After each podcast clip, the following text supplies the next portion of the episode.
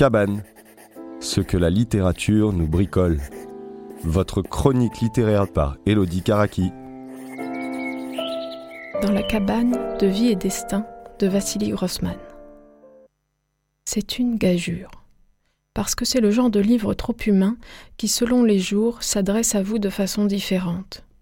Comme si, à la façon dont vous le preniez dans votre main, il savait que ce soir, vous auriez besoin de la petite sonate de ce chapitre, alors que demain matin, le concerto du chapitre suivant sera ajusté à votre cœur. Que ce chapitre-là est pour vous parce que vous avez envoyé cette lettre, que celui-ci vous concerne parce que vous l'avez reçu. Vie et destin est un roman colossal qui raconte la vie de la famille Chapochnikov en 42-43, entre Stalingrad et l'arrière, entre Moscou et Kazan, entre Treblinka et la Kolima, entre la steppe kalmouk et la Loubianka. Vassili Grossman, chimiste de profession, correspondant de guerre de 41 à 45 pour le journal de l'armée rouge, a une langue précise, des phrases courtes, des chapitres toujours merveilleusement interrompus. Il travaille la langue comme on travaille la photo. Chaque apparition d'un personnage fictif ou réel à cet égard, le surgissement de Staline nous aura laissé interdit. Chaque apparition d'un paysage, d'un bruit, d'un geste, d'un regard est nette. Sa langue, face au réel dont ce roman est le reflet, n'accommode pas, elle donne l'image. Combien de scènes marquantes ne durent qu'un instant, qu'un instant de bonté L'infirmière fut légèrement alertée par l'expression du visage. Elle prit le poignet de Chapochnikov. On ne sentait plus le pouls.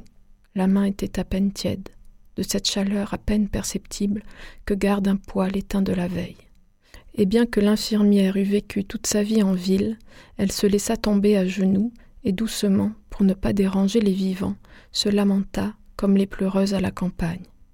Notre chérie adorée, pourquoi nous as-tu quittés Où donc es-tu allée? Si nous insistons sur la netteté, c'est parce que vie et destin nous apprend que la guerre mélange tout, qu'elle a une puissance d'altération inimaginable. On sait quand c'est la guerre, c'est la guerre quand on dit avant. La lame de fond qui nous emporte est impressionnante. Voilà l'histoire, voilà des hommes. Victor Strum, le chercheur en physique nucléaire, cite Mandelstam. Et le siècle chien-loup me bondit sur le dos.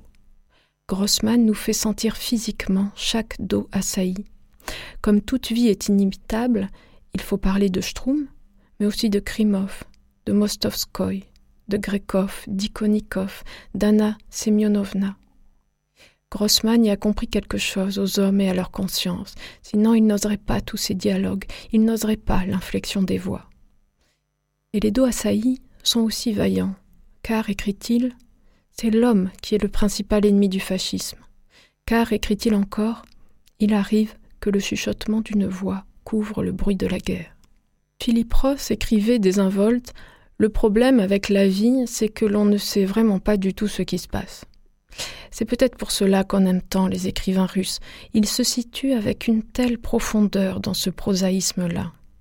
Et l'émouvante déclaration d'amour à Tchékov, qu'on trouve dans ce roman, oui, ce n'est pas une guerre mondiale qui va empêcher les Russes de débattre de littérature, est liée à cela.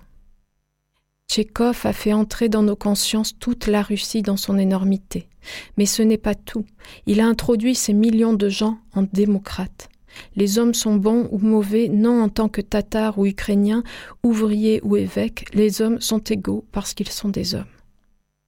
Cette sensibilité, chez Grossman, n'a d'égal que l'ampleur de sa réflexion politique. Il est d'autant plus lucide qu'il est lui-même revenu de son idéalisme communiste. Il fait feu de tout bois, il nous fait tout comprendre. Le nazisme, le stalinisme, le totalitarisme, le nationalisme, la guerre, l'antisémitisme, la liberté, la science. Voilà une imagination clairvoyante. Voilà une imagination à abattre. En février 61, on vient arrêter son manuscrit. Grossman écrit à Khrouchtchev. Pourquoi ce livre, qui ne contient ni mensonge, ni calomnie, mais seulement la vérité, la douleur, l'amour des hommes, m'a-t-il été confisqué par des moyens de violence administrative? Pourquoi l'a-t-on séquestré comme s'il s'agissait d'un criminel, d'un assassin? Je vous prie de rendre la liberté à mon livre, afin que je puisse en parler avec des éditeurs et non avec des agents du KGB. Grossman meurt le 14 septembre 64. Des valeureux feront passer une copie du manuscrit à l'Ouest. Le livre paraîtra en 1980 à Lausanne aux éditions de l'Âge d'Homme et en 1988 en URSS. Quand on arrive vers la fin, on comprend que la main de Grossman, qui n'a pas vacillé jusque-là, ne vacillera plus.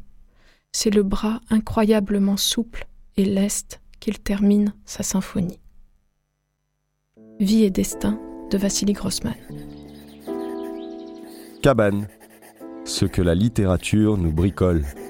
Votre chronique littéraire par Elodie Karaki.